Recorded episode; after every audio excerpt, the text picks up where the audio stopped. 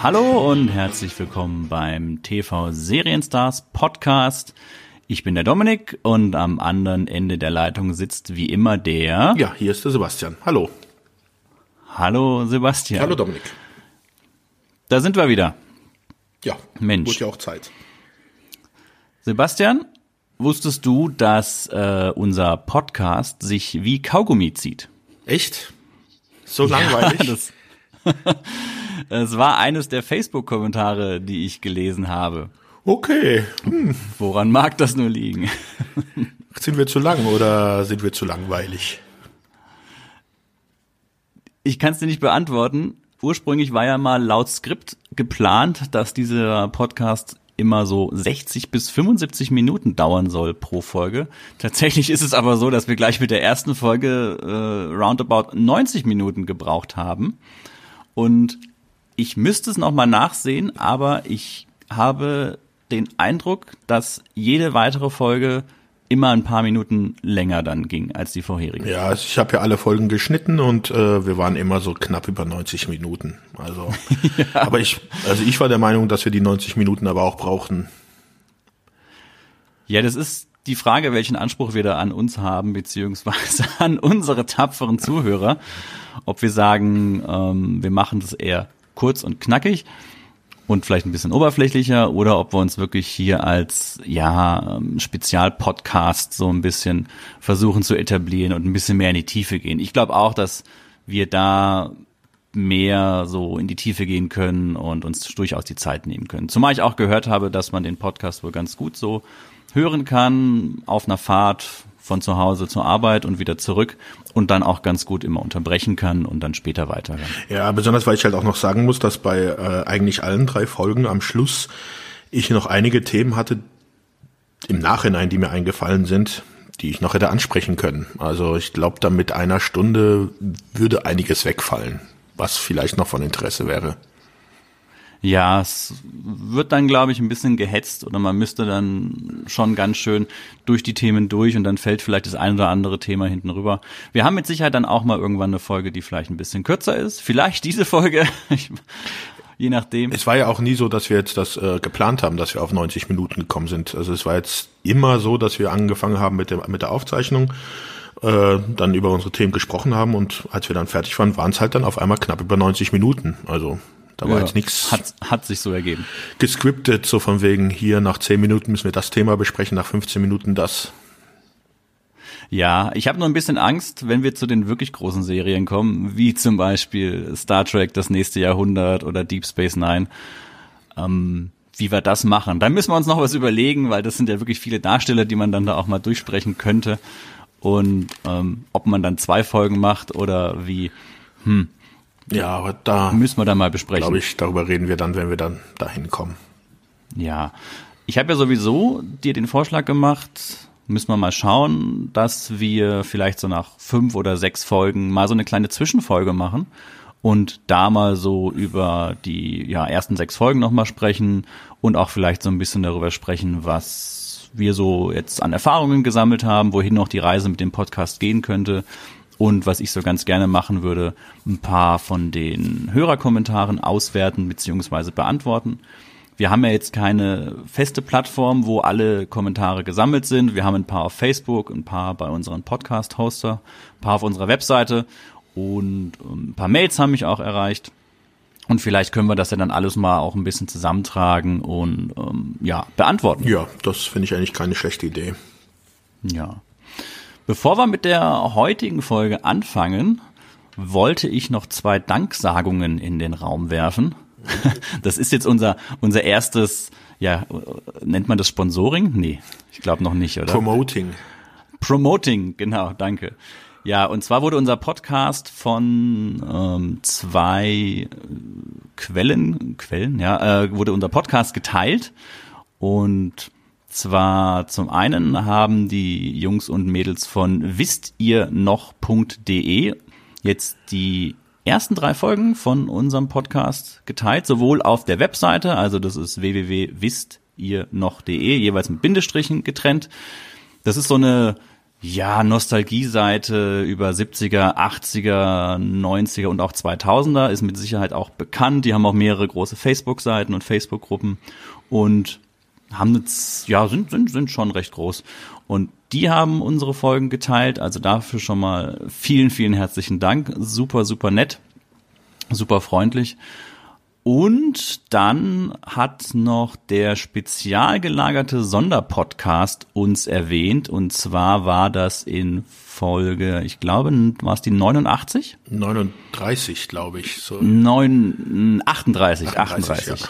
38, genau. Sie haben ja erst äh, 40 Folgen, glaube ich. Ja, in Folge 38 wurden wir da auch nochmal erwähnt. Da haben sie auch recht ausführlich sogar über uns gesprochen, zumindest über die erste Folge. Ja, vielleicht sollten wir mal erwähnen für die Leute, die das äh, den Podcast nicht äh, kennen. Das sind äh, drei gestandene Männer, die über drei Fragezeichen hey, wir sind auch Hörspiele reden. wir sind auch gestandene Männer. Ja. muss ja das eine nicht das andere ausschließen. Ja, stimmt auch wieder. Ja. Ich habe es gerade unterbrochen. Also drei gestandene Männer über äh, die über die drei Fragezeichen Hörspiele sprechen. Genau. Also wer Fan der drei Fragezeichen ist, der kann da gerne mal reinhören, weil die sind echt lustig, die drei Jungs. Mhm, die machen immer so Folgenbesprechungen und die erreicht ihr über spezialgelagert.de. Und die machen auch noch hier und da so ein paar andere Sachen. Zu Weihnachten haben sie so einen Adventskalender gehabt, wo sie dann auch mal andere Themen ansprechen. Und ähm, ja, das dazu. Wollte ich nur mal erwähnt haben. Nochmal danke in die Runde. Ja, Hat uns sehr gefreut. Dank. Zwei Erwähnungen. Ja, total super. Und ähm, das wäre dieses Segment gewesen. Okay. Sebastian, Worüber sprechen wir heute? Ja, wollen wir mal dann zu dem Thema von heute kommen. Und zwar reden jo. wir heute über die schöne Serie Agentin mit Herz, im Englischen Scarecrow and Mrs. King. Was kann man zu der Serie großartiges sagen? Äh, die Serie ist in den USA gestartet im März 1983 auf CBS, hat vier Staffeln äh, mit insgesamt 88 Folgen die Serie kam dann wieder leicht verspätet nach Deutschland, das war 1986, wobei man halt dazu sagen muss, dass in Deutschland nicht alle Folgen ausgestrahlt worden sind. Und zwar haben es insgesamt 17 Folgen nicht ins deutsche Fernsehen geschafft. Warum, äh, was für Folgen, da kommen wir vielleicht später noch ein bisschen darauf zurück. Mhm. Auf jeden Fall lief die Sendung im ZDF im Vorabendprogramm, war in Deutschland recht erfolgreich. Also nur mal zum Beispiel hat Kate Jackson naja, den Preis muss man vielleicht etwas differenziert sehen, aber sie hat Kate Jackson den Otto gewonnen von Bravo als beliebteste Hauptdarstellerin. Wer kennt ihn nicht, ja. den Bravo Otto? Ja, ich glaube, in den 80ern war das aber schon nicht so unrelevanter Preis, weil das halt auch ein Publikumspreis war und äh, okay. äh, von der Jugend vergeben worden ist. Also ich glaube, für die Leute, die halt auf das Jugendpublikum abgezielt haben, für die war das schon ein, ein Gradmesser, ob man den Geschmack der Jugend trifft oder nicht. Okay. Wie gesagt, es sind 17 Folgen in Deutschland nicht ausgestrahlt worden. Wer die aber sehen will, der kann sich äh, die DVD-Boxen zulegen, weil für die DVD-Boxen sind alle Folgen dann untertitelt worden und sind mit draufgekommen, auch gewisse Szenen, die halt in den deutschen Folgen rausgeschnitten worden sind. So gibt's zum Beispiel ist der Pilot etwas zusammengekürzt worden, damit der halt in das deutsche Sendeformat reingepasst hat, äh, weil die halt die Pilotfolge etwas länger war. Und diese Szenen sind dann halt auch untertitelt auf der DVD enthalten. Die wurden halt nicht neu mhm. synchronisiert, weil das halt dann doch immer ein bisschen problematisch ist. Man muss erstmal die Synchronsprecher wiederkriegen, falls die überhaupt noch leben. Und dann hört man aber schon den Unterschied im Alter von der Stimme und dann ist das, glaube ich, die bessere Wahl gewesen, das einfach zu untertiteln. Mhm. Die Serie, ja genau, 86 ist sie dann in Deutschland gelaufen. Ich, das war interessant, als wir darüber gesprochen haben, was wir als nächstes machen und dann sind wir auf Agentin mit Herz gekommen, habe ich irgendwie so gedacht, hey, Moment mal, Agentin mit Herz, das sagt mir irgendwas.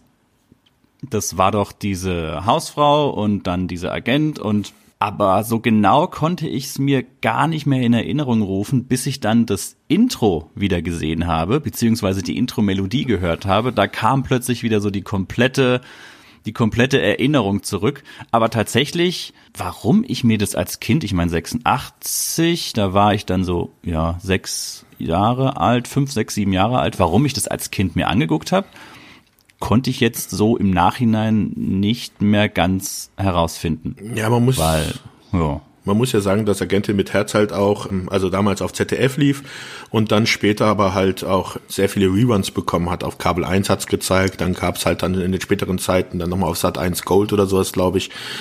Die Serie wurde schon sehr häufig durch, halt genudelt möchte ich jetzt nicht sagen, weil es halt nicht so dieses typische Pro7 ist, wir zeigen drei Folgen am Tag. Aber die wurde schon recht häufig wiederholt.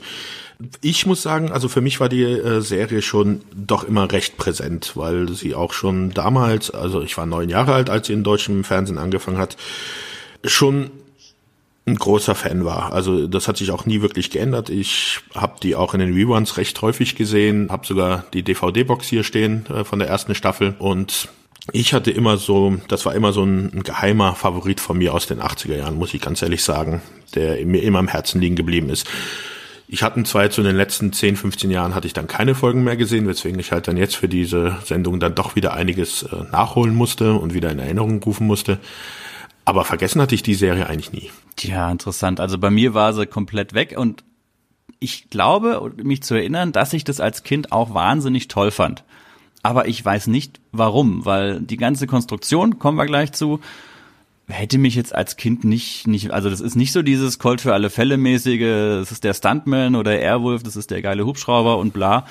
Das ist halt, es ist ja eine Krimiserie, ne? Genau. Aber ja, und, und da, pff, hm. Aber vielleicht finden wir das ja jetzt im Laufe dieser Folge, finden wir das heraus. Ja. Mm, wollen wir direkt erstmal die Handlung abstecken, so die Rahmenhandlung, worum es eigentlich bei der Serie geht, bevor wir zu den Darstellern kommen? Ja, würde ich glaube ich mal machen. Da, also je nachdem, ob du es machen willst oder ich. Äh, aber so ein kleiner Überblick über, den, äh, über die Serie, glaube ich, hilft dann auch, um die Charaktere später und die Schauspieler ein bisschen besser einzuordnen.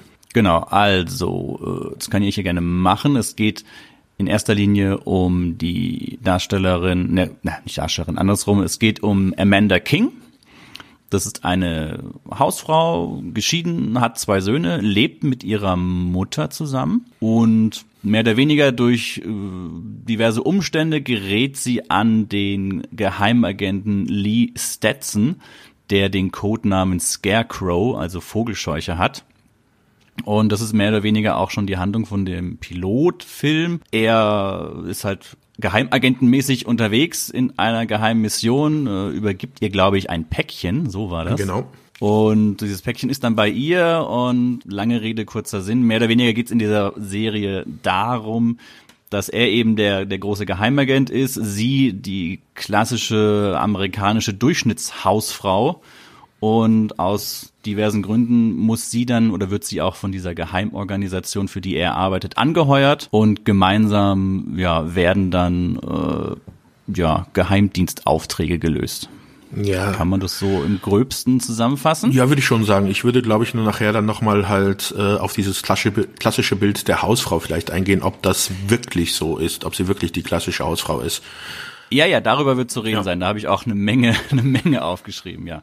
Aber im Groben und Ganzen, das ist die Rahmenhandlung. Sie ist Hausfrau, er ist Geheimagent. Das ist alles irgendwie ein ungleiches Paar und sie arbeitet dann quasi im Geheimen als ja für diese Geheimorganisation mit. Und ähm, ja, alles weitere ergibt sich dann jeweils aus den Folgen. Und das Interessante ist ja die Geschichte, also Scarecrow and Mrs. King, der amerikanische Titel, also Scarecrow ist halt sein Codename, sie ist die Mrs. King. Das wurde im Deutschen dann halt übersetzt mit Agentin mit Herz. Das heißt, da, während es im Originaltitel ja, würde ich sagen, beide Personen, dieses, dieses, Paar, dieses Paar quasi im Mittelpunkt steht, ist es im Deutschen dann schon ganz bewusst, dass sie eben die Hauptperson dieser Serie ist. Also sie ist die Agentin mit Herz, sie ist die Hausfrau und Mutter und sie hat eben das Herz am rechten Fleck, würde ich jetzt mal so übertragen. Ja, das mit dem Titel, das ist schon recht interessant, weil das auch so ein bisschen vielleicht darauf hindeutet, warum manche Folgen dann auch rausgeschnitten oder nicht gezeigt worden sind. Mhm. Ähm, weil bei Scarecrow und Mrs. King, da siehst du halt wirklich den Schwerpunkt äh, auf beiden Charakteren, auf die, also dass sie halt beide im Titel stehen und es um beide Charaktere und die Beziehung von ihnen geht, weil man muss halt auch sagen, dass halt äh, innerhalb der vier Staffeln sich die Beziehung von den zwei Charakteren doch schon sehr stark wandelt.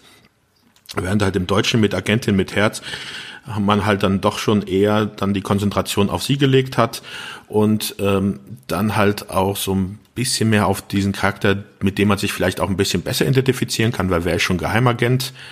Da hat man dann, glaube ich, einen anderen Schwerpunkt im deutschen Fernsehen gewählt. Ob das jetzt so mhm. gut ist oder nicht, das bleibt mal so dahingestellt. Ja, es mit den rausgeschnittenen Folgen, das ist ja wirklich interessant. Ich hatte da mal so ein bisschen geguckt, was alles rausgeschnitten wurde. Es wurden ja diverse, ähm, ja auch so Geheimagententhemen rausgeschnitten, die so im europäischen Raum spielen. Und es wurden aber auch sehr viele Folgen raus oder, oder nicht übersetzt, die so ein bisschen dieses persönliche Geflecht zwischen den beiden weiter aufbauen. Genau, also ich, ich habe da so bei der Recherche, als ich mir die so angeguckt habe und auch mal ein bisschen im Netz nachgelesen habe, sind halt wirklich die zwei Themen.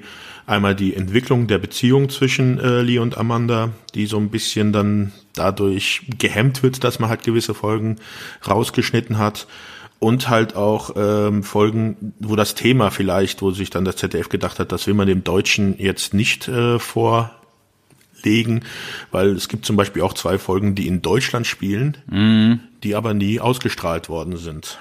Ja, die Serie, also auch ähm, die Serie arbeitet ja viel mit Klischees, gerade wenn es ums Ausland geht, sowieso was viele amerikanische Serien der 80er Jahre gemacht haben. Ähm, und über die Folgen wird, glaube ich, auch mal kurz später ja. zu reden sein, weil die, weil die sehr speziell sind.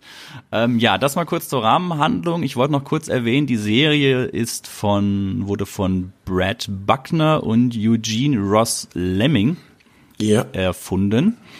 Hast du was über die beiden gefunden? Ich habe nur zwei kleine Punkte im Endeffekt. Ähm, jetzt muss ich ganz ehrlich sagen, ich habe mir kurz reingeguckt, ich habe jetzt nichts gesehen, wo ich gesagt habe, wow, okay, daher kenne ich sie auch und deswegen habe ich da dann auch nicht weiter recherchiert.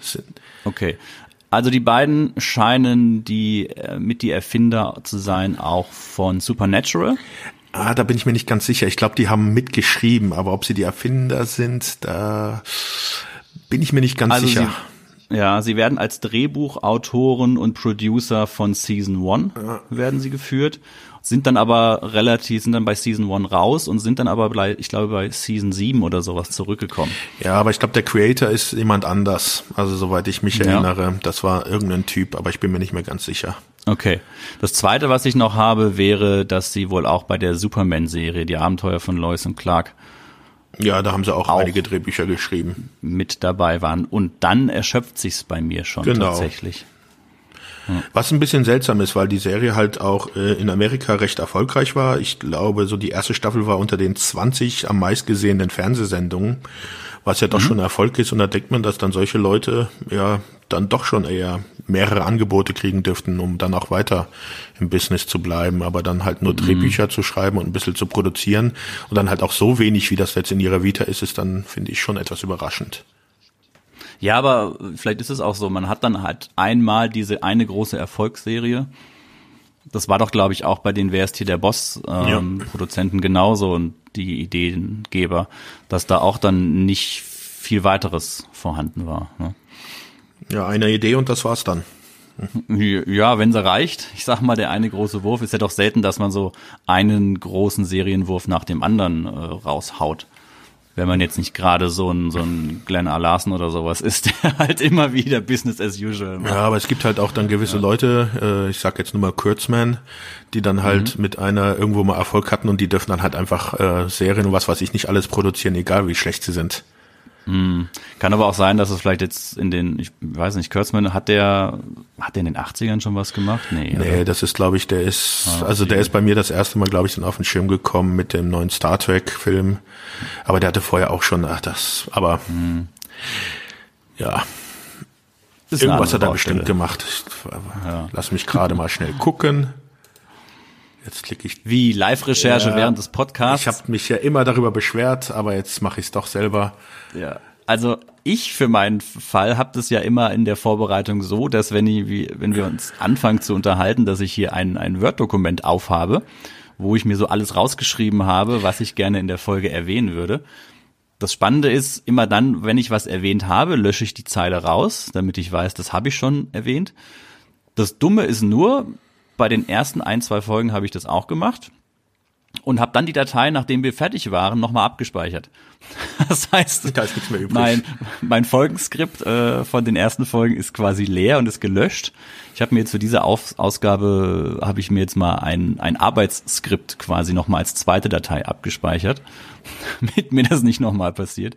Und dann habe ich noch ungefähr 30.000 Tabs im Hintergrund offen hier auf meinem Rechner, die ich dann der Reihe nach abarbeite. So, jetzt habe ich dir genug Zeit gegeben. Ja, Was hast du herausgefunden? Kurtzman, äh, also nach, lassen wir mal seine erste Episode bei Hercules aus, äh, hat dann war dann Executive Producer bei Xena am Anfang.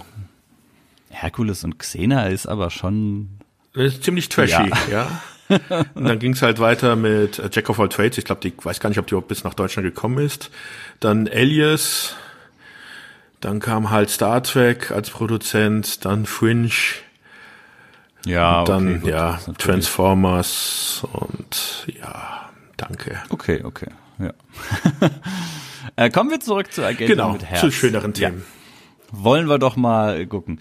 Wir können ja die die Darsteller wieder und die ähm, Rollen so gleichzeitig abhandeln. Ich glaube, diesmal sind wir ein bisschen schneller, weil es ist ja doch eine recht übersichtliche Cast diesmal und da gab es auch gar nicht so viel. Genau. Und tatsächlich ähm, ist diesmal auch niemand gestorben. Naja, außer halt äh, wegen dem Alter einfach. Äh, da sind ja schon ein paar ja, also, Darsteller auch schon in der Serie dabei.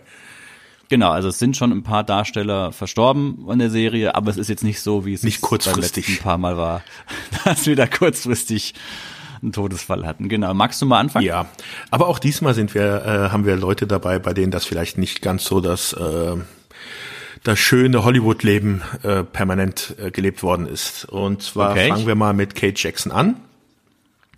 Die Hauptdarstellerin, die halt Amanda King in der Serie spielt, geboren am 29.10.48, wohl am bekanntesten äh, durch ihre Rolle als Engel für Charlie, äh, wo sie einer der ersten drei Engel war. Die Serie. Genau, Sab ja. Sabrina hat sie gespielt, genau, drei Engel für Charlie. Und ging ja. halt 1976 los. Vorher hatte sie in Dark Shadows mitgespielt. Das ist so eine Horror-Seifenoper gewesen, die es seit den 60ern gab. Da gab es auch mal einen eher schlechten Film mit äh, Johnny Depp mit als Vampir.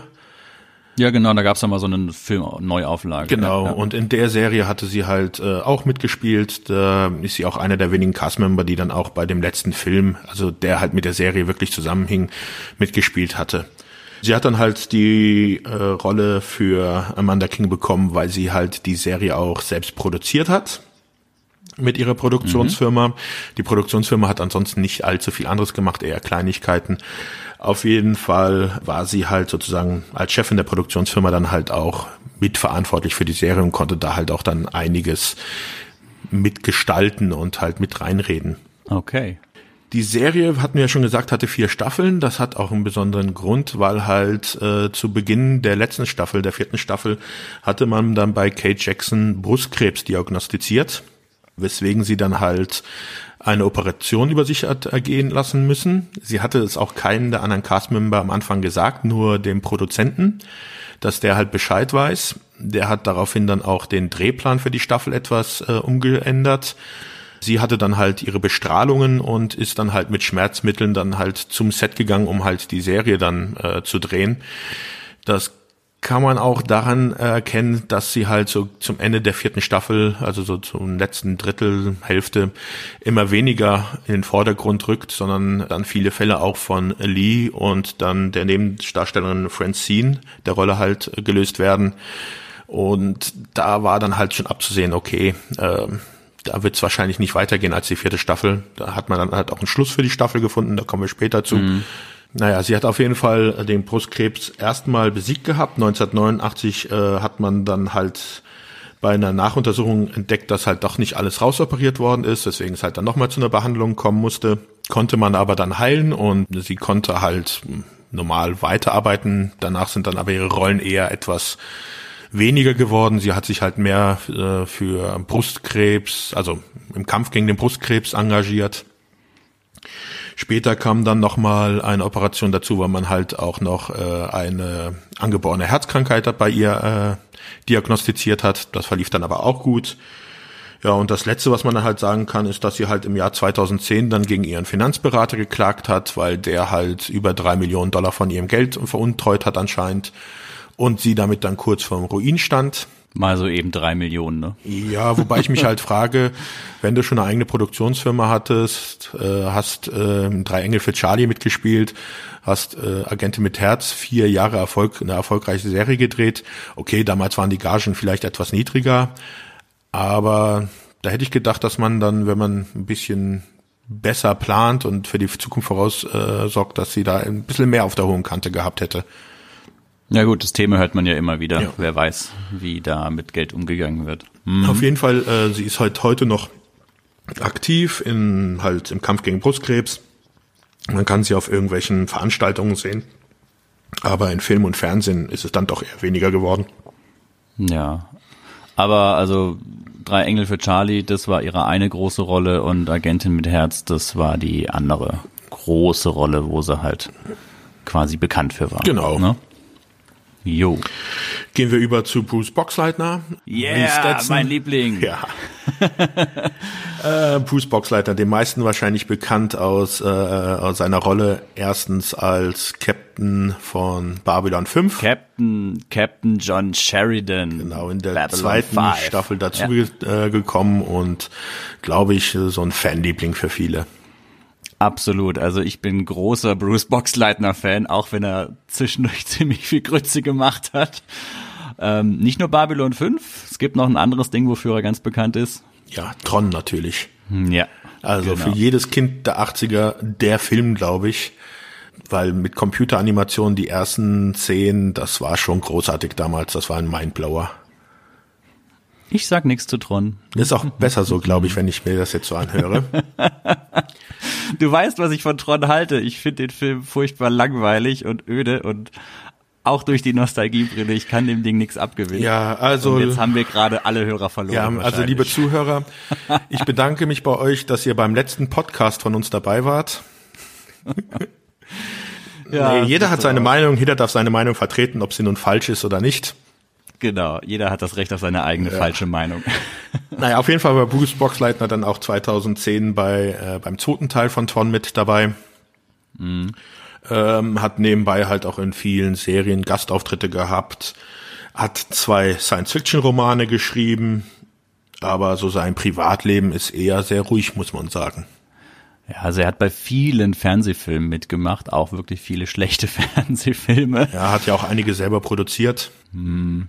Und ja, Tron, Babylon 5 und ähm, ja, Agentin mit Herz, das sind, glaube ich, so seine drei großen Dinger, die er in seiner Karriere hatte. Ne? Ja, und Aber ich finde ihn sehr cool. Ich habe ähm, bei Babylon 5, wie gesagt, bin ich ein großer Fan von, auch müssen wir auch dann drüber sprechen, mal bei Gelegenheit. Oh ja.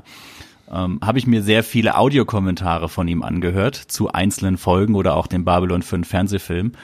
Und der Typ ist wirklich der Knaller. Also wie der auch so über sich selbst spricht, über seine Rolle, der wirkt in den Audiokommentaren immer extrem cool und lässig und auch ein bisschen selbstironisch. Ja, du musst ihn mal äh, in also in der Serie Chuck, da spielt er den Vater von Mr. Awesome, das ist so ein Nebencharakter mhm. und da ist er auch großartig. Also Bruce Boxleitner ist einfach so ein sympathischer Kerl, was glaube ich auch äh, ein Grund für den Erfolg von Agentin mit Herz ist, weil einfach mhm. beide Hauptdarsteller so sau sympathisch sind. Das ist ja total faszinierend. Der hat ja eine ganz so tiefe, raue Reibeisenstimme. Und im Deutschen ist er ja dann doch eher auch mit einer etwas, etwas höheren Stimme. Das ist ja der Joachim Tenstedt, der ihn mhm. spricht. Und da klingt er ja ein bisschen, bisschen heller. Passt mehr zu der alten Serie, weil er da ja noch ein bisschen jünger ist, aber er ist ja auch eher so der Raue von der, ja. von der ganzen Art her.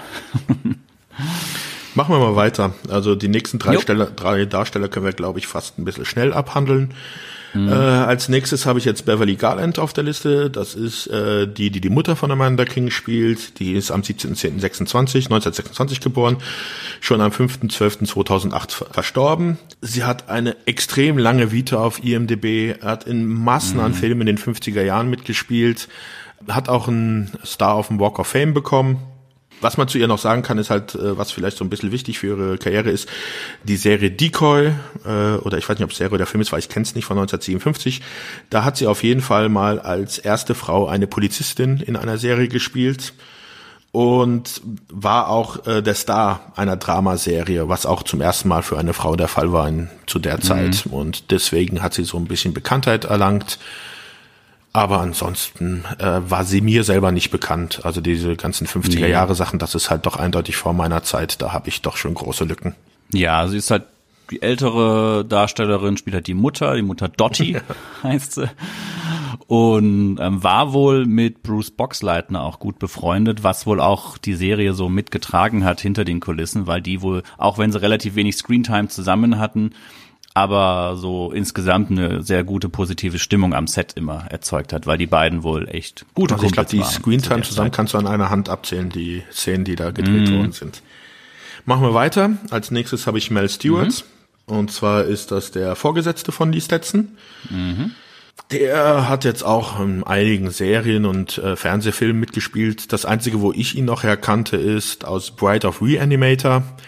Äh, das ist halt, ja, ja. Echt? Wie hat er denn da, da gespielt? Da hat er so einen Doktor gespielt, äh, den, äh, okay, da ja, gab's also, jetzt so vielen Leuten wahrscheinlich auch nicht bekannt, der Film. Ist halt ein Horrorfilm, so ein bisschen das Frankenstein-Thema. Nennt sich zwar H.P. Lovecrafts, äh, Lovecrafts äh, äh, Reanimator, aber mit H.P. Lovecraft hat das nicht wirklich viel zu tun. Ah, ich kann mir schon vorstellen, dass unser, unsere Zuhörer durchaus auch eine Schwäche für solche nerdigen Filme haben. Also Reanimator ist schon. Ja, ist schon also Bride of Reanimator ja. hat eine der schönsten Liebeserklärungsszenen, die es überhaupt gibt.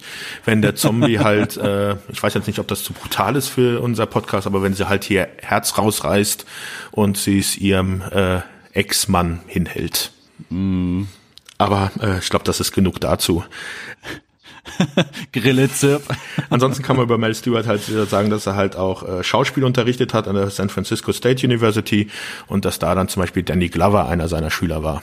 Hm. Ich habe hier noch stehen, dass er wohl ein begnadeter Saxophonist und Jazzmusiker ja, ja. war. War, weil ich glaube, er ist 2002 an Alzheimer gestorben. Kann man an Alzheimer sterben? Habe ich hier stehen. Ja, gut, also ja. an den Folgeerkrankungen, ne, die dann damit zusammenhängen, ja. Und dann als mhm. letztes wir, äh, haben wir erwähnt, was er, was er für eine ja, Rolle ist halt spielt? der Chef von die Stetson, der Chef von dieser Geheimorganisation, die keinen Namen hat. Genau, er spielt den Billy, das ist der Vorgesetzte von Lee. Ja. ja. Äh, und dann haben wir als letztes noch Martha Smith. Das ist die Darstellerin von Francine, die Kollegin von äh, Lee Stetson.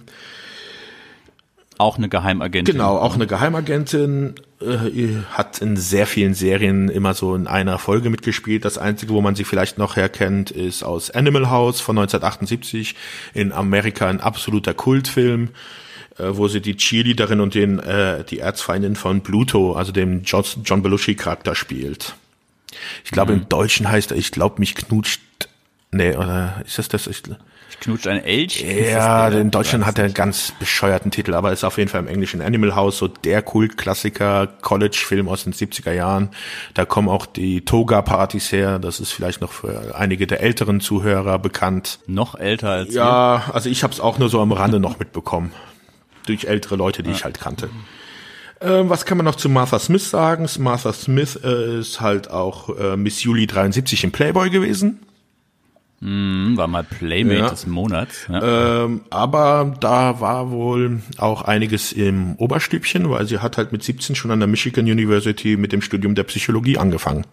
Okay. ja, das ist ähm, alles, was ich dann noch da zu ihr zu sagen habe, weil äh, ihre Karriere halt im Filmbusiness ist halt doch recht überschaubar.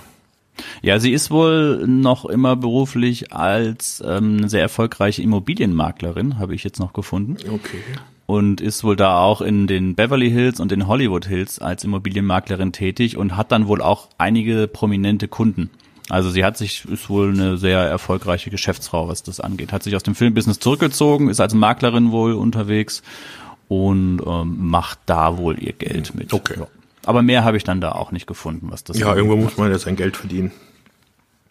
Ja, wenn du jetzt reiche Villen an reiche Schauspieler oder Musiker verkaufst, äh, große Villen, ist das wahrscheinlich gar nicht so schlecht.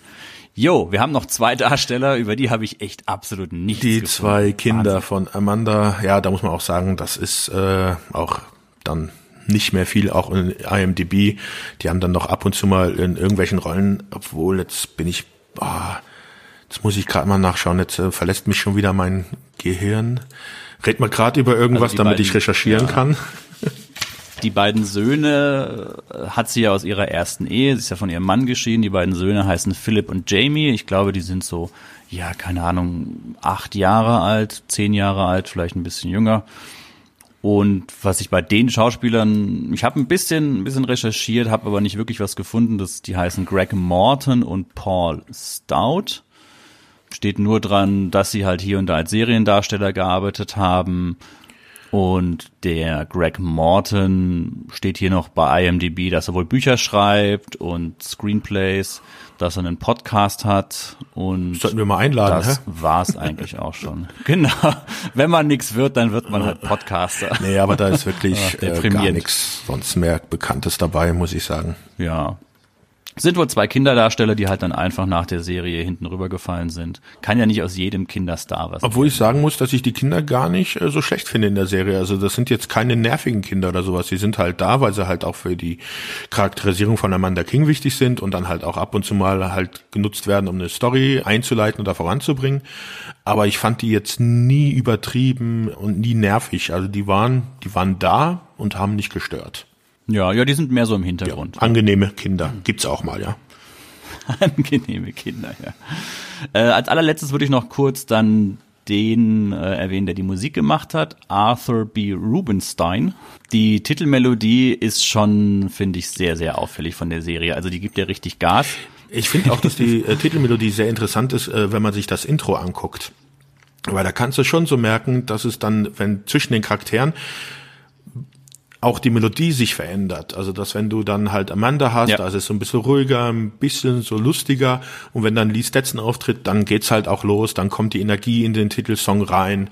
Also da spielt äh, die Titelmelodie passt hervorragend zum Intro und auch zur Charakterisierung der Charaktere, finde ich. Also das ist eine echt top ja. Titelmelodie das Intro beginnt ja auch immer, glaube ich, mit dem Weißen Haus, was gezeigt ja. wird am Anfang, wenn ich und dann ist ja eher so eine Art Marsch und das ist alles irgendwie so ein bisschen offiziell und es hat so was staatliches und dann weicht's ja immer mehr und mehr auf eben in dieses, geht ja in dieses familiäre dann eher über und diese Verbindung zwischen den beiden. Das ist schon eine sehr, sehr coole Melodie, die ich mir saumäßig gerne immer wieder angehört habe jetzt beim zu neuen Ja, besonders weil sie halt auch in der Serie diese Titelmelodie in extrem vielen Variationen dann halt auch für äh, die Folgenmusik verwendet haben.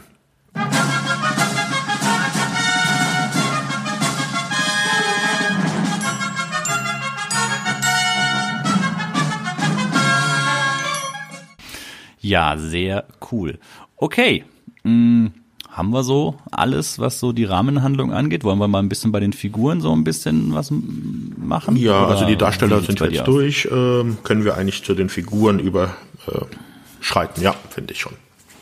Genau, ich würde Amanda King gerne so ein bisschen, ähm, keine Ahnung, eher nach hinten setzen. Mhm weil sie mit die interessanteste Figur ja. ist und auch wirklich, ähm, da kann man viel zu sagen. Die anderen Figuren kann man, glaube ich, relativ schnell abarbeiten. Francine, Billy oder auch die Mutter. Kinder hatten wir ja schon gesagt, die sind eher so am, am, am Rand, äh, tauchen nicht so im Vordergrund auf. Ja, bei Francine werde ich wahrscheinlich auch am Schluss nochmal drauf zurückkommen, wenn wir dann über Amanda gesprochen haben, weil das halt auch nochmal interessant ist, die halt im äh, Bezug zueinander zu sehen. Dann, wie wär's mit Bruce Boxleitner beziehungsweise Lee? Wollen wir mal mit dem mhm. anfangen? Ich glaube, Man of the Show. Ja, also der Held eigentlich, der der Macher, derjenige, der halt für die Action zuständig ist und ja, ich habe ihn mir so als ähm, er, er ist ja so der der Geheimagent, äh, diese diese noch kurz erwähnt, diese Organisation, für die sie da arbeiten, diese Geheimagentenorganisation, das ist ja nicht weiter erwähnt, welche das ist. Ne? Also es ist auf jeden Fall nicht das CIA, weil das CIA wird erwähnt, genau. dass sie halt äh, so ein bisschen die, ja, die ungeliebten Brüder sind so ungefähr, also dass es, äh, dass sie halt auf der gleichen Seite sind, aber sich halt nicht so gut miteinander verstehen. FBI sind sie auch nicht, weil sie halt häufiger das FBI dann äh, informieren über irgendwelche Sachen. Sie sind halt, wie so typisch in den 80er Jahren sehr häufig vorkommt, halt so eine Geheimorganisation, die nicht benannt wird vom Namen her. Genau. Äh, verstecken also sich halt hinter so einer Filmfirma, in das äh, International Film irgendwas und ähm, ja, sind aber für einiges zuständig, sind für Außen, Auslandseinsätze, Inlandseinsätze, beschützen wichtige Personen, machen eigentlich alles. Ja, es sind so diese, also diese ganze Serie, zumindest die ersten Staffeln, das sind so diese ganzen klassischen beliebten 80er Jahre Agententhemen, also Agentenspionage, CIA, KGB, Kalter Krieg, all das, das ist so das, was halt das meiste ja. halt ausmacht bei dieser Serie. Ja, und da ist dann eben ähm, der Lee, der so ein wildes Leben hat. Er erzählt ja auch schon mal, er war schon überall auf der ganzen Welt im Einsatz, ähm, hat schon alles Mögliche durchgemacht. Er liebt Drinks, er liebt Frauen, Partys, schnelle Autos. Also er ist so eine Art James Bond, kann man sagen. Aber nicht so der Gentleman, sondern ja schon alles ein bisschen, ein bisschen wilder, so against the rules. Ja, auf jeden Fall ist äh, er auch der Lone Wolf. Also er arbeitet alleine, hatte wohl früher mal einen Partner, der ist aber gestorben, das wird äh, am Anfang erwähnt. Und er ist Billy, sein Chef, ähm, sie kommen gut miteinander aus, aber wenn dann irgendwelche anderen höher gestellten Leute ins Spiel kommen, die erwähnen dann schon häufiger, dass halt die Methoden von Lee Stetson anscheinend nicht nach Protokoll sind und äh, dass sie nicht immer ganz begeistert davon sind, wie er halt arbeitet. Aber er erzielt mhm. halt äh, Ergebnisse. Mhm. Was mir so aufgefallen ist, gerade jetzt wegen diesem James Bond-Vergleich, in der Serie, also klar, 80er war ja auch dann so Agenten, James Bond, das war ja auch eine sehr beliebte Sache, aber so die großen klassischen technischen Gadgets, die hat es in der Serie eigentlich gar nicht gegeben, trotz dieses Agententhemas. Ne? Genau, also es gibt zwar so diese typischen Sachen, dass er halt auch einen Sportwagen fährt. In der ersten Staffel ist es ein Porsche, danach wird es auf, ein, äh, auf eine Corvette umgeändert total unauffälliges Agentenfahrzeug, wenn man möglichst geheim unterwegs sein will. Aber ansonsten so Gadgets-mäßig natürlich dann, wenn es mal dann äh, speziell für eine Folge gebraucht wird, hat er dann halt auch irgendwie so eine kleine Kamera dabei oder dann halt irgendwas, um irgendeinen Draht durchzuschneiden. Aber es ist halt nicht so, dass äh, auf Q oder irgendwas in dieser Art trifft und mit Gadgets ausgestattet wird. Genau, das Niveau ist es nicht, ja. Eher halt so im realen, sage ich jetzt mal, also so mit Anführungsstrichen im ja. realen gehalten. Es gibt zwar Folgen, wo es dann auch mal um irgendwelche geheimen Satellitenprojekte geht oder um Computer und ähnliches. Also so, ja, auch wieder so Agententhemen kann man sagen, Spionage. Aber ja, wie du sagst, dieses klassische, er hat da ein geheimes Ding nach der anderen, irgendwie eine selbstlaufende Armbanduhr oder irgendwas. Das gibt's da überhaupt nicht. Aber er ist halt so der Lebemann, der halt an sich auch zu Anfang, kann ich kurz vorausgreifen, ja total genervt ist von Amanda. Genau. Ne? Er hat ja überhaupt keinen Bock mit ihr zusammen. Also man merkt schon am Anfang der Serie, da ist er halt noch der Lone Wolf. Er will alles alleine machen, er will keinen Partner an seiner Seite, besonders keine Hausfrau, von der er, wo er denkt, dass die halt ihm überhaupt nicht weiterhelfen kann, dass sie halt eigentlich eher ein Hindernis ist. Das ändert sich dann halt mit der Zeit. Ähm, er merkt halt doch, dass halt Amanda so mit ihrem Hausfrauenwitz ihm da doch schon ab und zu mal in gewissen Gefilden behilflich sein kann, wo er halt überhaupt keine Erfahrung hat. Das forciert halt auch Billy, sein Chef halt recht häufig, indem er Amanda ihm häufig an die Seite setzt. Und mit der Entwicklung der Serie merkt man halt auch, dass sich dann auch bei ihm halt so sein Charakter entwickelt. Er ist nicht mehr der Lone Wolf, sie verstehen sich besser, und äh, das mündet natürlich dann auch darin, dass sie dann halt auch zusammenkommen. Mhm. Ja, oh, jetzt hast du schon gespoilert. Ja, ganz Der übel. Kla die klassische Frage, kriegen sie sich oder kriegen sie sich nicht am Ende? Ja, sie kriegen sich sogar schon etwas früher. Ja. Aber ja, also das ist auch tatsächlich immer dieses, er kriegt von seinem, also sie wird ja, glaube ich, bei dieser, also sie, sie ist ja auf Jobsuche zu Beginn. Genau. Und sie wird ja dann von diesem Geheimdienst als Bürokraft angeheuert, mhm. aber wird ja dann oft dem Lee quasi an die Seite gesetzt, weil er für irgendeinen Auftrag eine Tarnung benötigt. Und oft finden dann diese Aufträge so im kleinbürgerlichen Milieu statt oder man muss irgendwie was verstecken im kleinbürgerlichen Milieu. Und dann muss er dann eben mit ihr äh, zusammenarbeiten Sie sind ja dann mal zum Beispiel in irgendeinem kleinen Vorort als frisch hergezogenes Ehepaar müssen sie auftreten und so weiter. Das Spannende ist ja, dass sie aber gegenüber ihrer Mutter und ihrer Familie diesen Job ja auch geheim halten muss. Das heißt, sie ist ja dann auch immer so ein bisschen am Rudern, wie sie ihre Rolle als Mutter äh, hinkriegt, wie sie das eben alles tarnt, dass sie diesen Job hat und gleichzeitig findet sie das aber schon ziemlich geil, da als Geheimagentin so ein bisschen mitspielen zu dürfen. Ne? Ja, das ist so, glaube ich, so ein bisschen der, der Reiz des Verbotenen ähm, dass sie halt dann dort auch arbeitet und dass sie dann halt das ähm, immer für ihre Familie verheimlichen muss, äh, das bringt halt auch doch sehr viele lustige Situationen auch in die Serie. Also allein das Spiel äh, zwischen ihr und ihrer Mutter ist teilweise großartig. Die Szenen, wie die sich abspielen, wie sie wieder versucht, irgendeine Ausrede zu finden. Aber ich glaube, da greifen wir jetzt vor, weil wir sind ja eigentlich noch bei Bruce Boxleitner. Ja, ähm, zu ihm habe ich eigentlich gar nicht mehr so viel. Also er ist halt der Action-Anteil an der ganzen Sache, hat immer so, eckt immer so ein bisschen bei seinen Vorgesetzten an. Eigentlich so der ganz klassische äh, Action-Held von so einer Serie. Ne? Ja, was man vielleicht noch sagen kann, ist, dass er halt ein absoluter Frauenheld ist am Anfang der Serie. Mhm. Äh, es wird immer wieder erwähnt, dass er da ein Date hatte, dass er da dann ein Date hatte. Dann auch in der zweiten oder dritten Staffel wird noch erwähnt, ja, dass er ungefähr die Hälfte der Frauen im Geheimdienst äh, mit denen ein Date hatte dass er dann mhm. Techtelmechtel hatte, weil dann irgendwann mal halt auch ein Mörder äh, die ganzen Agentinnen umbringt, mit der er was zu tun hatte. Ja, da hast du sowieso einen guten Punkt aufgegriffen. Also ich habe ein paar Folgen mir nochmal angesehen. Also es sterben verdammt viele bei der Serie. Vor allem sterben verdammt viele Agenten. Ja, also äh, das Agentenleben bei dieser Firma ist doch recht gefährlich. Junge, Junge, ich habe echt gedacht, Wahnsinn. Also da fallen sie rechts und links, fallen seine Kollegen um das muss ein, sehr großer, also die müssen eine sehr große Personaldecke haben, dass sie diese Verluste verkraften. Naja, wenn sie auch also, schon Hausfrauen engagieren müssen, dann haben sie Probleme. Ja, das kann wiederum auch sein, dass dann da die Ausbildung eventuell zu knapp kommt. Aber ich habe eine Folge mir gesehen, angeguckt, da, keine Ahnung, da sind bestimmt an die fünf, sechs Agenten, die äh, allein in dieser einen Folge von jemandem ausgeschaltet werden. Ja. Also so gut scheinen diese Agenten dann auch nicht zu sein, weil ich glaube auch derjenige, der die ausschaltet, dann auch nicht unbedingt der mega ausgebildete Profikiller ist. Ja, man merkt ja auch, dass zum Beispiel einige der Gegenspieler auch schon den Namen von Lee Stetson wissen. Also mhm. das ist, glaube ich, äh, ein absolutes No-Go für einen Geheimagent, dass wenn ja. die Gegenseite deinen Namen weiß. Das mit der Tarnung ist da auch nicht so, funktioniert auch nicht so ganz, ja. Nee, wenn man halt, wie gesagt, auch schon mit einem Corvette oder einem Porsche rumfährt. Ja, wobei ja auch so ein Ding ist, was man vielleicht noch sagen kann, er, er verkleidet sich ja auch öfters mal, ne? Er nimmt ja öfters mal hier und da andere Rollen an. Ja, aber wie verkleidet er sich? Da kommt ein bisschen Gel ins Haar und die, die Anzugfarbe ändert sich, oder?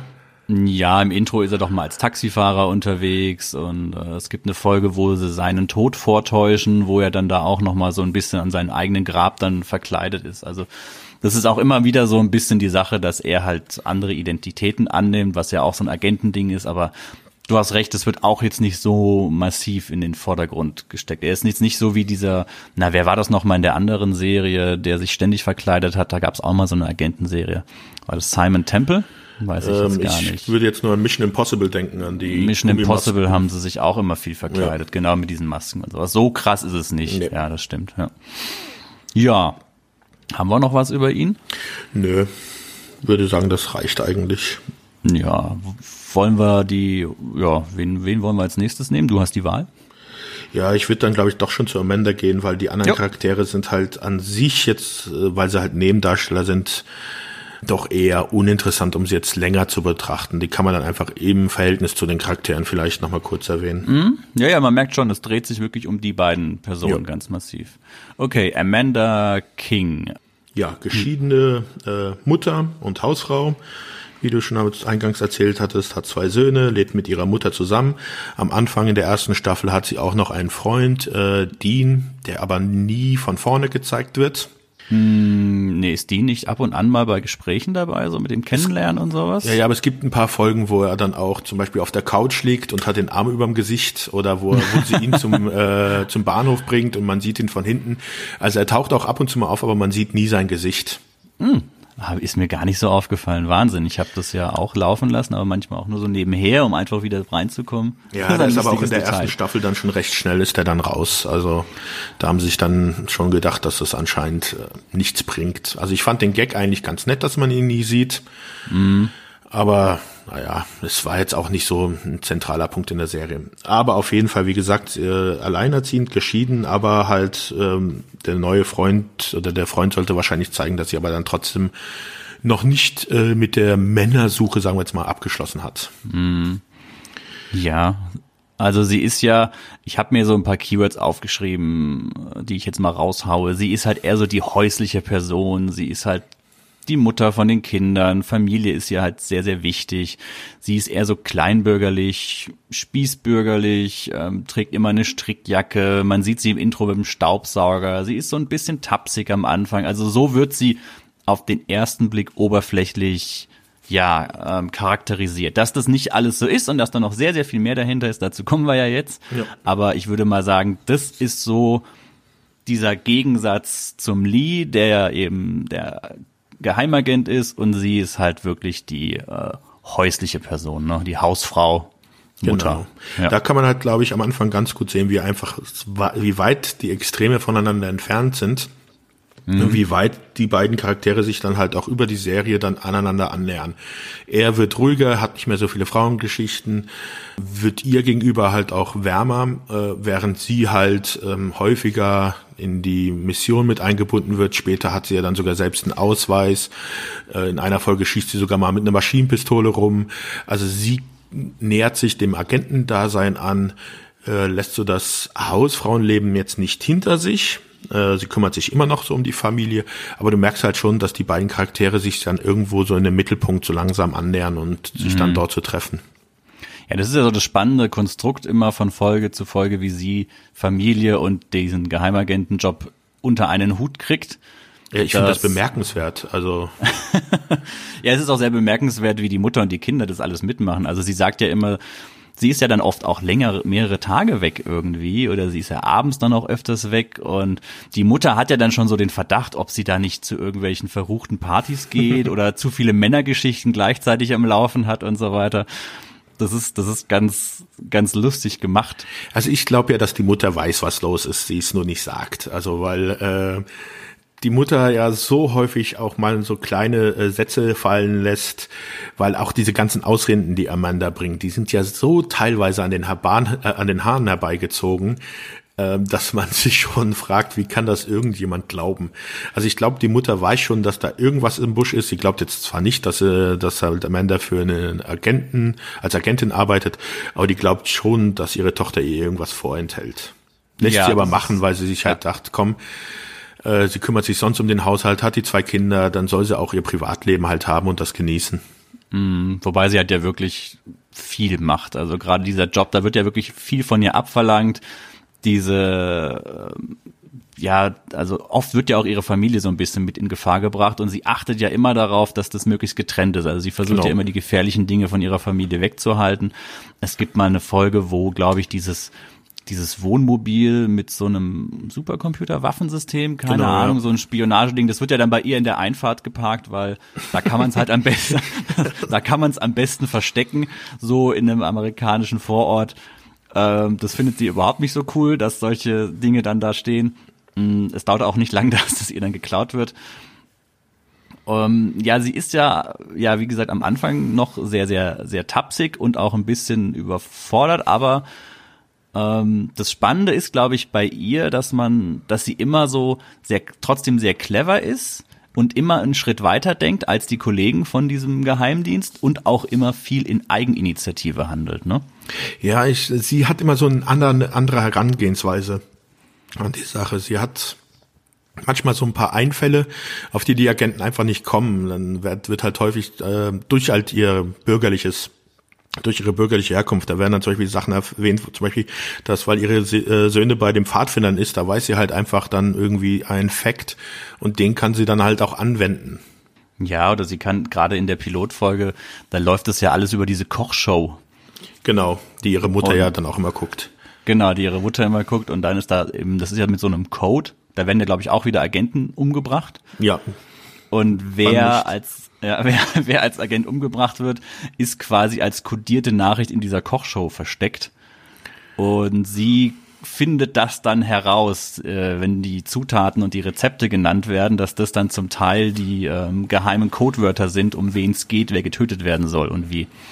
Ja, genauso und, wie in der nächsten Folge oder übernächsten Folge, wo dann halt äh, bei so einem, naja, Art Tupperware für Föhns und sowas äh, Waffen geschmuggelt werden und äh, da wäre, würde Lee halt nie reinkommen, aber sie als Hausfrau äh, hat da halt den richtigen Zugang dazu. Mhm. Das ist ja immer so dieses, ja, wie soll man sagen, dieses, dieses Witzige, dass sie da so das Bindeglied ist, äh, um den Agenten, die ja wirklich nur dieses harte Leben als Agent kennen, dass sie da die Leute in diese ganze Szene mit reinbringt. So. Aber, ja, Aber da muss ich halt sagen, das macht die Serie aber recht intelligent. Also man hätte auch, ähm, also sie findet da immer recht gute Wege, um zu erklären, warum Amanda nun bei diesem Fall mitarbeiten muss. Das hätte man auch einfach anders machen können. Man hätte einfach sagen können, ja komm, du gehst jetzt einfach mit und sich keine Erklärung dafür überlegen müssen. Mhm. Aber sie haben es immer irgendwie geschafft, irgendwie eine Erklärung, die auch irgendwie dann halt haltbar war, dafür zu finden, warum Amanda jetzt gerade bei diesem Fall mit Lee zusammenarbeiten musste. Mhm. Ja, es ist natürlich gebe ich dir recht. Auf der anderen Seite ist es natürlich aber auch oft so, dass gesagt wird, hier, wir werden ihre Familie raushalten, sie müssen sich keine Sorgen machen, es ist ein einfacher Auftrag und so weiter. Und am Ende ist sie dann doch voll irgendwie in der Sache drin. Also dann werden auch irgendwelche Verbindungsleute bei ihr zu Hause versteckt. Ähm, es tauchen irgendwelche Killer auf. Also ich fand es schon immer sehr interessant, dass es wirklich jedes Mal auf dieses Muster hinausläuft, dass sie da doch irgendwie ja viel dann viel machen muss und dabei natürlich auch ganz massiv über sich hinauswächst. Ne? Das ist ja auch diese Entwicklungsgeschichte, auf die wir dann eingehen. Ja, aber so ein Muster in so einer Serie, das ist halt doch schon immer recht häufig benutzt, weil es auch einfach für die Drehbuchautoren leichter ist. Es gibt halt so ein paar Standardsituationen in der Serie. Jetzt zum Beispiel einfach mal die Szene zu erwähnen, wenn er halt Lee normalerweise am Ende der Folge dann irgendwie am Küchenfenster auftaucht. ja, das, das sind halt so Standardszenen, die dann halt einfach immer wieder genutzt werden, die dann aber auch funktionieren, weil sie immer wieder genutzt werden. Was ja aber auch irgendwie total gut ist, weil er da eigentlich als der Top-Agent dann da so würdelos sich vor der Mutter unterm Fenstersims verstecken muss, draußen in den Blumen. Das ist ja schon immer mit so einem Augenzwinkern. Also ja. das hat mir echt gut gefallen, ja.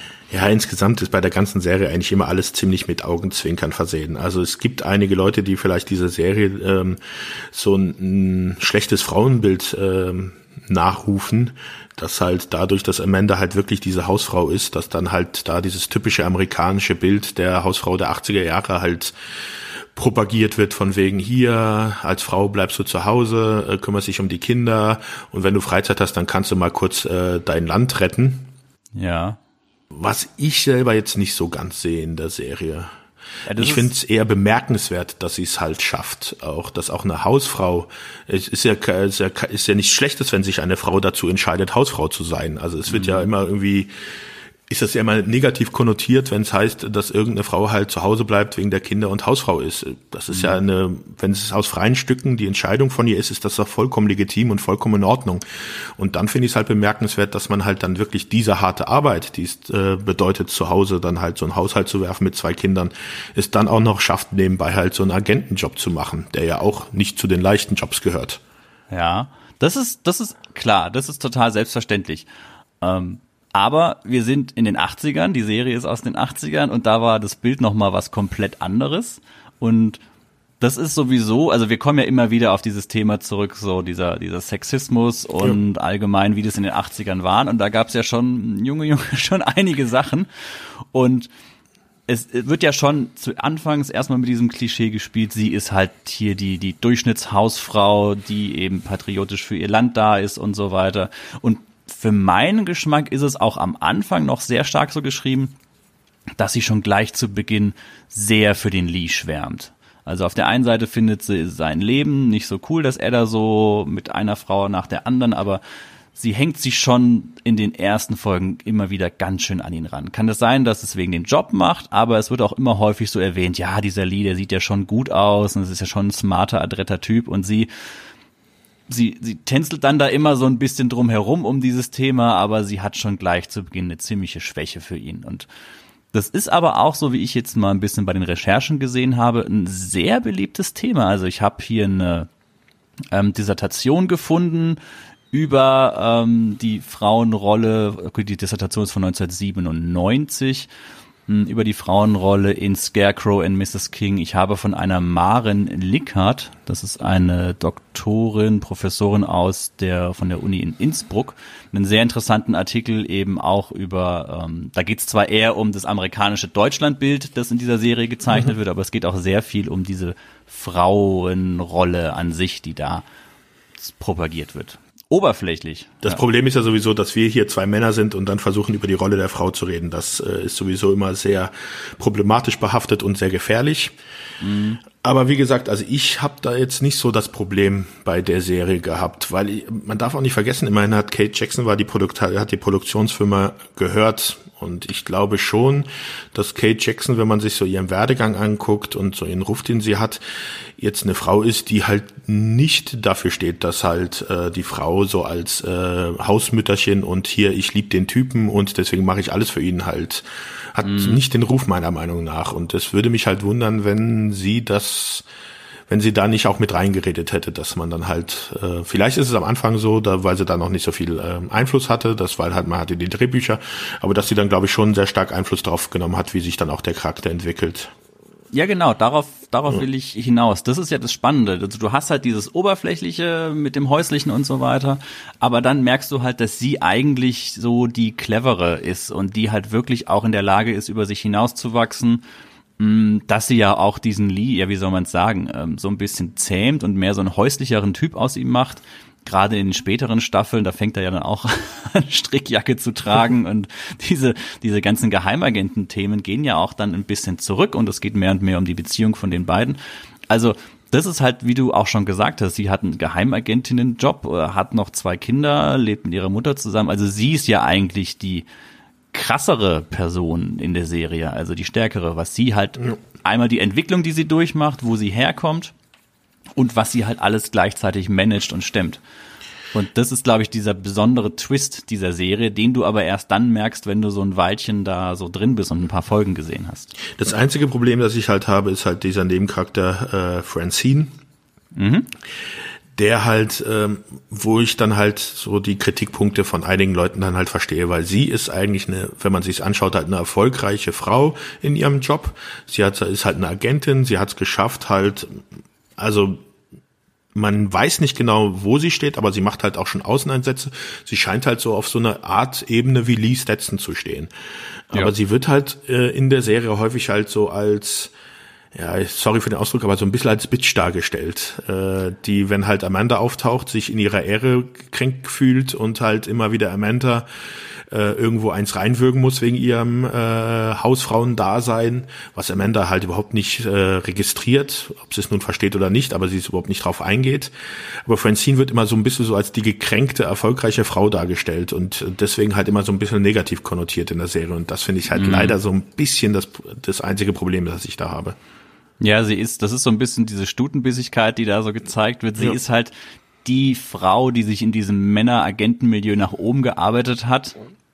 Und sie hat da jetzt ihren, ihren festen Platz und dann kommt da diese Hausfrau daher, die jetzt glaubt, sie könnte da so ein bisschen Agentin nebenher spielen und ähm, ich glaube, das ist so der Punkt, auf den das Ganze anspielen sollte. Ja, ich verstehe so die Motivation. Abschaut, ne? Ich verstehe die Motivation, warum der Charakter so ist, aber dadurch, dass er halt immer so ist, ist das halt so ein bisschen problematisch, dass hier halt nicht wirklich viel differenzierter gezeigt wird. Es wird dann auch häufig dann nur irgendwie angesprochen, dass sie halt gerade mal wieder mit einem Date mit irgendjemand anderem das absagen musste, weil sie halt zum Job kommen musste. Mhm. Das sind halt so, wenn man sich halt ein bisschen mehr Zeit manchmal für sie gelassen hätte und noch ein bisschen tiefer in den Charakter eingedrungen wäre, äh, wäre das vielleicht besser gewesen. Mhm, ja, das ist, da merkst du halt, dass es doch nur so, so eine begleitende Randfigur ist. Ja. Sie ist manchmal so ein bisschen Plot-Device, wird halt genutzt, um irgendwas in die Gänge zu bringen aber ansonsten ist da nicht viel Entwicklung vorhanden. Sowieso habe ich das Gefühl, es ist im Grunde, außer zwischen Amanda und Lee, ist keine Entwicklung bei den anderen Figuren vorhanden. Also genau. da, die, die bleiben so, wie sie sind. Also auch der Chef, der ist eigentlich immer derselbe, verhält sich immer gleich. Die Mutter, wie du gesagt hast, okay, die scheint da so ein bisschen was zu ahnen, aber auch da verändert sich nicht viel. Also es ist wirklich nur die Verbindung zwischen den beiden Hauptpersonen, wo du halt über die Staffeln hinweg merkst, dass sich da ganz viel verändert. Und das ist halt ist ja, auch der Titel der Serie, Scarecrow und Mrs. King. Also um genau. die beiden dreht sich's und der Rest ist halt Beiwerk. Ja, das ist halt, ist halt das Ding. Ja, und dann wird's ja irgendwann, ich hatte jetzt so den Eindruck, in den späteren Staffeln, sind ja, sind ja vier Staffeln, 88 Folgen im Englischen, ähm, dass dieses Agententhema mehr und mehr zurückgeht und mhm. dass es dann nur noch ja stärker zwischen, ja, auf die Beziehung zwischen den beiden eingeht und dass da halt immer mal wieder zwar so Berührpunkte mit dieser Agententhematik sind, dass es halt immer noch Kriminalfälle sind, aber vieles dann auch so aus dem privaten Umfeld von den beiden entsteht oder durch Zufall. Ja, man merkt halt schon, dass sich halt dadurch, dass die beiden Charaktere sich annähern, muss man denen halt auch einfach mehr Zeit geben. Äh, am Anfang konntest du halt so äh, halt so ab und zu mal so einen Satz einschmeißen am Anfang während des Falls, um dann halt nochmal so ein bisschen zu zeigen, wie sie zueinander stehen. Aber wenn du dann halt äh, die Charakterentwicklung zeigen willst, wie sie halt zueinander kommen, dann musst du halt da auch ein bisschen mehr Zeit rein investieren. Und deswegen nimmt es dann einfach mehr Zeit ein, was ich persönlich aber auch gar nicht schlecht finde, weil Charakterentwicklung ist das, was ich meistens auch in der Serie sehen will. Weil äh, zwar jede Serie ist ganz nett, wenn es äh, so die typische Fall der Woche ist, aber wenn es halt keine Entwicklung gibt in, bei den Charakteren, dann ist es halt irgendwann mal durch. Mhm.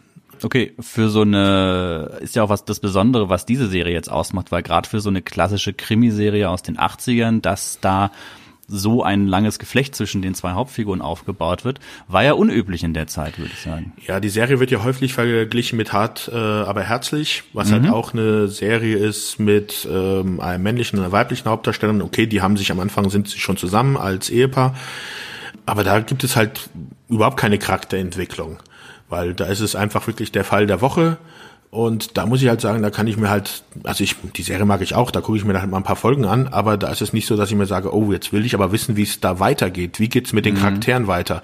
Weil da kann ich einfach anfangen, eine Folge in der ersten Staffel gucken und direkt eine Folge in der vierten Staffel und hab das gleiche und hab kein Problem. Wenn ich jetzt hier äh, mir eine Folge aus der ersten Staffel anschaue und dann mir eine Folge aus der vierten Staffel, dann gibt es da schon, je nach Folge, halt schon kleinere Probleme bei Agente mit Herz, weil dann einfach sich äh, die Beziehung zwischen den Charakteren verändert hat. Ja, es ist ein Riesenunterschied. Also das merkt man vor allem, wenn du so, die heiraten ja dann, glaube ich, in der dritten Staffel, kann das sein? Nee, die Hochzeit Oder ist in der vierten Staffel. Also in der, in der dritten Staffel kommt es zum ersten Fastkuss. Mhm. Äh, der wurde den deutschen Zuschauern aber vorenthalten. Das ist in der dritten Staffel die siebte Folge. Nein, äh, äh, ich weiß, nee, nicht Nightcrawler, ich weiß gar nicht mehr, wie sie hieß. Da ging es um äh, eine Gruppe von äh, so ein amerikanischer Ex-Präsident äh, hat so eine paramilitärische Gruppe um sich gebildet und will halt den Präsidenten töten. Und äh, da sind halt Amanda und Lee dann gefangen und da kommt es dann fast zum ersten Kuss, der halt nicht äh, wegen dem Agentendasein halt, äh, also wo sie es nicht als Vorwand sich küssen müssen, um irgendwie die Tarnung aufrechtzuerhalten. Mhm. Dann ist es aber so, äh, lass mich gerade gucken, dass dann später in der letzten Folge der 22. Staffel, äh, der dritten Staffel, jetzt die 22. Folge, da äh, sprechen sie sich dann ihre Gefühle äh, zueinander aus und ab der vierten Staffel sind sie dann halt ein Paar. Und in der vierten Staffel ist es dann so, dass dann in der Folge der sechsten Folge der vierten Staffel, die auch wiederum nicht gezeigt worden ist, Nightcrawler. Da wird Amanda entführt und gefoltert und als Lizzie dann befreit, äh, macht er einen Heiratsantrag dann kommt es halt in der 16. Folge der vierten Staffel zu der Hochzeit, wo dann beide halt auch dann amtlich heiraten, aber halt im Geheimen. Also keiner der Agenten, der äh, Kollegen weiß es wirklich. Sie vermuten zwar was und machen halt immer ihre Späße, aber und auch die Mutter und die Kinder von Amanda wissen nichts von der Hochzeit. Mm. Und er ist dann, ja, die wissen nichts davon. Ich dachte, er wäre dann offiziell Mr. King, der neue. Nee, äh, die wissen sagen. nichts bis zum Ende. Nichts, okay. Weil es gibt ja in der vierten Staffel, also die Amanda, die muss ja, die muss ja ganz schön einstecken, wenn du jetzt sagst hier mit der Folter ja. und so. In der vierten Staffel wird sie ja auch mal angeschossen, ja. ne? Da liegt sie ja dann auch länger im Krankenhaus und ringt mit ihrem mit dem Leben und da ruft doch auch der der Lee dann bei der Mutter an und so. Also die Mutter oder? trifft ihn ja ab und zu mal, aber da stellt er sich als Arbeitskollege von der IFF, von dieser International Film Industry oder wie die ich weiß Film Federation oder sowas äh, vor und die Mutter kennt dann zwar auch Lee Stetson, aber sie geht halt davon aus, dass es ein Kollege von Amanda ist. Zum Beispiel auch bei mhm. der Folge, wo sie heiraten, äh, sagt halt Amanda ihre Mutter, sie fährt in Urlaub und äh, die Mutter fragt dann, ah, fährt Lee nicht auch in Urlaub? Und sie meint, ey, ja, der fährt fischen. Fischen? Ja, ja, der fährt fischen. Ah, okay. Ja, das sind ja immer diese an den Haaren herbeigezogenen Erklärungen, die dann aber einfach irgendwie dann so, ja, hingenommen werden. Ja. Ja, ähm, die retten sich ja auch gegenseitig oft das Leben. Also ich hatte erst so das Gefühl, dass es eigentlich die, die Amanda ist, die oft ihm das Leben rettet, aber es dreht sich auch dann andersrum, dass sie gegenseitig sich immer mal wieder irgendwo raushauen aus einer, aus einer Situation. Das macht ja auch noch die Sache aus. Also gegen Ende der Serie muss ich halt sagen, dass sie halt gleichwertige Partner sind. Mhm. Was noch auffällt, ich habe ein paar Folgen gesehen, du hast es ja vorhin gesagt, in der vierten Staffel ist die dann ein bisschen rausgenommen worden wegen ihrer Krankheit. Da hatte ich auch ein paar Folgen gesehen, wo es wo er mehr so die Handlung getragen hat. Und dann, muss ich gestehen, waren die Folgen zum Teil ganz schön dröge. Also die lebt auch sehr stark, die Serie, permanent zwischen dem Wechselspiel zwischen den beiden, dass eben beide da sind. Wenn nur einer von beiden vorhanden ist, dann war es für mich eher so eine, ja, durchschnittliche Krimiserie ohne irgendwelche. Genau, also ich würde da sogar noch ein bisschen äh, draufsetzen. Ich würde sagen, diese Serie funktioniert nur wegen der beiden. Mhm. Weil die Chemie zwischen Bruce Boxleitner und Kate Jackson ist so großartig, wenn man sich die Fälle mal anguckt, sind das halt wirklich 0815 Fälle. Das sind Kriminalfälle. Die Auflösung ist auch manchmal eher so ein bisschen Hanebüchen und äh, ähm, an den Haaren herbeigezogen. Da sind dann irgendwelche Sprünge in der Handlung, wo man sich fragt, wie haben sie denn, wie sind sie jetzt da drauf gekommen? Aber das ist, fällt halt alles in den Hintergrund, weil einfach diese Chemie zwischen den beiden und diese Geschichte zwischen den beiden, das ist, was diese Serie trägt. Was mich aber verwundert, dass es halt auch wirklich bei mir als Neunjähriger geklappt hat. Ja, das kann auch sein, dass es vielleicht genau das ist, was mich da als Kind irgendwie fasziniert hat. Diese totalen Gegensätze, die sich da so angezogen haben. Und diese Harmonie zwischen den beiden Figuren. Ja, ja. Ich war auch damals von Kate Jackson, also von Amanda King, von diesem, auch von dem Charakter begeistert. Also jetzt nichts gegen meine Mutter. Ich liebe meine Mutter. Meine Mutter ist eine tolle Mutter, aber äh, sagst Kate du jetzt Jackson, extra, weil du weißt, dass sie jede Folge sich genau anhört. Nee, die hört gar keine Folge mit Podcasts. meine Mutter ist jetzt ist jetzt 80 geworden. Ich glaube, die hört keine Podcasts. Na, wir haben es zur Sicherheit aber mal so hinterlegt. Ja. Nee, aber äh, das ist doch, also wenn ich mir überlege, äh, Amanda King als Mutter zu haben, was die ja alles für ihre Kinder äh, in, in Kauf nimmt, dass sie halt die Pfadfinder äh, Chef, Pfadfinder-Chefin ist, also die mit den Kindern auf Reisen geht und nebenbei, wenn du es dann noch wüsstest, die Mutter ist auch noch Geheimagentin. Mhm. Also das, bessere Mutter kannst du dir doch gar nicht vorstellen. Ja, also wenn ich mir das vorstelle, lustig, es gibt ja den Film True Lies mit Arnold Schwarzenegger, da ist ja er der Geheimagent und hat so diese normale Familie, gut, da ist noch seine Frau und so weiter und da ist es halt ist halt sie die die Agentin, die eigentlich das krasse, interessante Leben im Hintergrund ja. hat. Ne? Ja. ja, schon cool, wenn man sowas hätte. ja, wir wollten noch über die herausgeschnittenen Folgen sprechen. Wie gesagt, es sind ja nur 71 Folgen im Deutschen übersetzt worden. Mhm. Und das hatte auch Gründe. Zum einen, weil man ja, so wie ich das gelesen hatte, unter Umständen dieses Kalte Krieg-Thema nicht so ganz anheizen wollte im Deutschen? Ich weiß, das weiß ich jetzt nicht. Das Kalte Krieg ist ja schon sehr präsent gewesen. Also ich glaube halt wirklich, dass es einmal war, wo halt die Amerikaner eher schlecht weggekommen sind.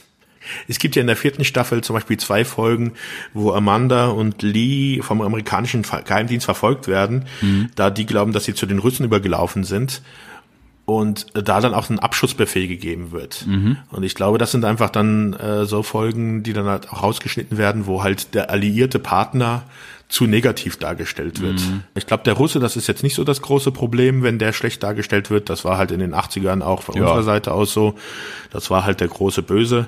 Aber wenn es dann halt auf einmal so ein Doppelmoral und so ein Doppelbild der Amerikaner da gezeigt worden ist, dann war das schon ein bisschen problematisch. Dann sind halt Folgen rausgeschnitten worden, wo es halt auch für den deutschen Zuschauer problematisch werden konnte, einfach wegen der deutschen Geschichte. Also jetzt würde ich mal gerne zwei Folgen erwähnen. Das ist in der zweiten Staffel einmal die zweite Folge und die siebte Folge.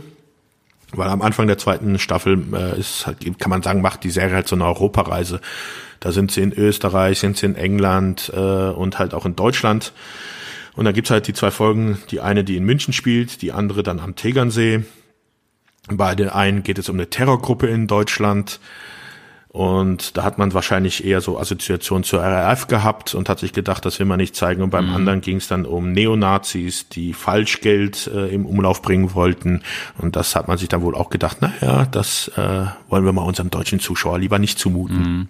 Da geht auch dieser Artikel, den ich vorhin erwähnt habe, von dieser Maren Lickert, geht da auch sehr stark drauf ein. Den werden wir mal in den Show Notes verlinken, weil der ist, ist ganz spannend zu lesen gerade ja. dieses dieses Klischeebild, was diese Serie dann von von anderen Ländern bedient. Ne? Also das Deutsche ja. ist halt dann in erster Linie der Bayer. Bayern. Ja, genau. aber das ist ja überall so. Da haben ja. sie auch damals bei den Simpsons ist ja aus dem Bayer auch ein Schweizer geworden. Das ist halt die deutsche Synchro. Mm, das ist auch bei der bei den Folgen, die in Deutschland spielen, spielt auch Sky Dumont mit.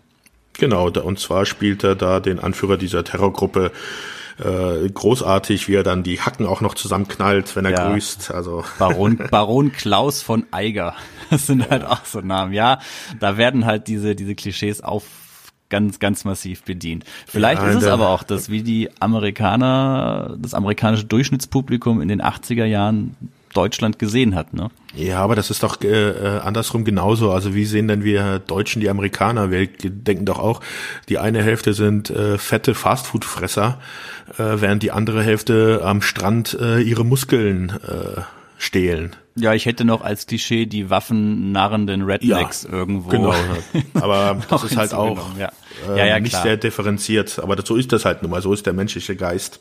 Ist ja auch für so eine Fernsehserie, die unterhalten soll, okay solange man halt das weiß, solange klar ist, okay, hier wird jetzt mit Klischees gespielt und das ist halt einfach so das Ding, was gerne so mit dem Augenzwinkern verwendet wird, finde ich finde ich es ja noch voll in Ordnung irgendwie. Und ja. 80er Jahre halt, ne, da war das halt auch noch ein bisschen anders. Konnte man ja, ja da hast du halt ja, ich habe es ja schon mal gesagt, gerade bei der, wer ist hier der Boss-Folgen, die ja hier in Deutschland erst in den 90ern lief, eigentlich eine Serie aus den 80ern ist. Ich habe mir gedacht, ui, die in den 80ern, die tragen aber altmodische Klamotten, ne? Das war halt so das Bildungsfernsehen, was man hatte über andere ja, Länder. Aber insgesamt auch diese Ausstrahlung, also wie du es gesagt hast, bei äh, Wer ist ja der Boss, Jahre später, jetzt hier bei äh, Agente mit Herz, 17 Folgen nicht gezeigt und die anderen Folgen auch äh, kreuz und quer. Mhm. Also da sind dann zum Beispiel Folgen der ersten Staffel erst äh, zwei Jahre später gezeigt worden und Folgen der dritten Staffel schon im ersten Jahr hier in Deutschland. Ich habe noch nie so richtig herausgefunden, warum das eigentlich gemacht wurde. Das äh, musst du wahrscheinlich die Programmplaner vom ZDF aus den 80er Jahren fragen und da werden wir nie eine Frage drauf, äh, eine Antwort drauf kriegen. Ja. Das ist halt, sind, also warum sie es durcheinander gebracht haben, ist halt keine Ahnung, ob sie sich gedacht haben, die Folge passt jetzt einfach besser oder sie wollten vielleicht einfach bessere Folgen am Anfang zeigen damit am Anfang halt die Leute anfangen zu schauen und dann bei der Serie bleiben und dann Schwächere halt zum Beispiel finde ich jetzt das Wohnmobil, diese Wohnmobilfolge, ich glaube, das ist die dritte oder vierte, finde ich jetzt keine sehr gute Folge, dass man die dann einfach später gezeigt hat, weil mhm. man sich gedacht hat, naja, da sind dann die Leute sind schon Fans und gucken dann einfach dass man dann halt Folgen rausgeschnitten hat, da gibt's glaube ich, einfach, wie gesagt, verschiedene Gründe. Einmal manchmal Brutalität, dann halt dieses Deutschlandbild, dann äh, wollte man vielleicht nicht unbedingt diese Entwicklung, warum man sie nicht zeigen wollte, weiß ich nicht, aber es ist halt schon sehr stark äh, bemerkbar, dass halt Folgen rausgeschnitten worden sind, wo sich beiden Charaktere halt doch schon näher kommen. Mhm. Dass halt der erste Fasskuss nicht erschienen ist, dass die, dass die Verlobungsfolge, äh, also in der sie sich verloben, nicht gezeigt worden ist da, also der Zuschauer zum Beispiel hier in, bei uns in Deutschland, der dann auf einmal die Hochzeit sieht, die Folge, ohne Vorankündigung, der muss halt extrem verwundert gewesen sein. Alles so ein bisschen aus dem Kontext. Ja, das ist so, als ob sie im Deutschen gesagt haben, hier, wir wollen eher so dieses Agententhema im Vordergrund haben und das andere dann nicht, nicht ganz so viel, beziehungsweise Themen, genau. die ein bisschen heikel sind, lieber raus, rausschneiden. Ich habe mal irgendwo gelesen, dass gerade die, die öffentlich-rechtlichen Fernsehanstalten, ich meine 80er Jahre, teilweise die, die, die Serien, wenn sie die aus dem Ausland eingekauft haben, dass es teilweise Listen waren, die man halt per Fax bekommen hat. Und dann war das halt hier, das ist die Serie und dann konnte man halt quasi ankreuzen anhand des Titels oder einer Kurzbeschreibung, mhm. welche Folgen vielleicht ganz gut passen würden. Also man hat, glaube ich, nicht einfach eine ganze Staffel dann gekauft und gesagt, hier, okay, sondern man hat man irgendwelche Deals abgeschlossen. Okay, wir nehmen von dieser Serie jetzt 50 Folgen oder 60 Folgen und dann nehmen wir mal die raus, von denen wir denken, die könnten hier funktionieren. Daher sind ja auch manchmal in anderen Serien komische, komische Dinge ja, aber das ist halt ne? schon sehr interessant. Also da fragt man sich, warum kommt man auf die Idee, so zu arbeiten? Mm, ja, ja, andere Zeit. Also ja, ha haben wir noch was? Ich bin ziemlich, ziemlich leer geschossen. Ja, dann hätten wir auf jeden Fall halt noch unser Fazit und ob man die Serie heutzutage noch gucken kann. okay, äh, sehr gerne. Ja, Fazit. Ich kann sagen, ich war positiv überrascht von der Serie gerade eben wegen dieser Charakterentwicklung. Als Kind habe ich das natürlich nicht so wahrgenommen, was sich da tut. Ich glaube, da war halt eher so dieses, diese Sympathie zwischen den Darstellern und immer dieses, ja, Actionmäßige mit ihm als Agenten und wie sie dann da so reinschlittert, interessant. Mm, ich finde die Serie noch immer wirklich gut.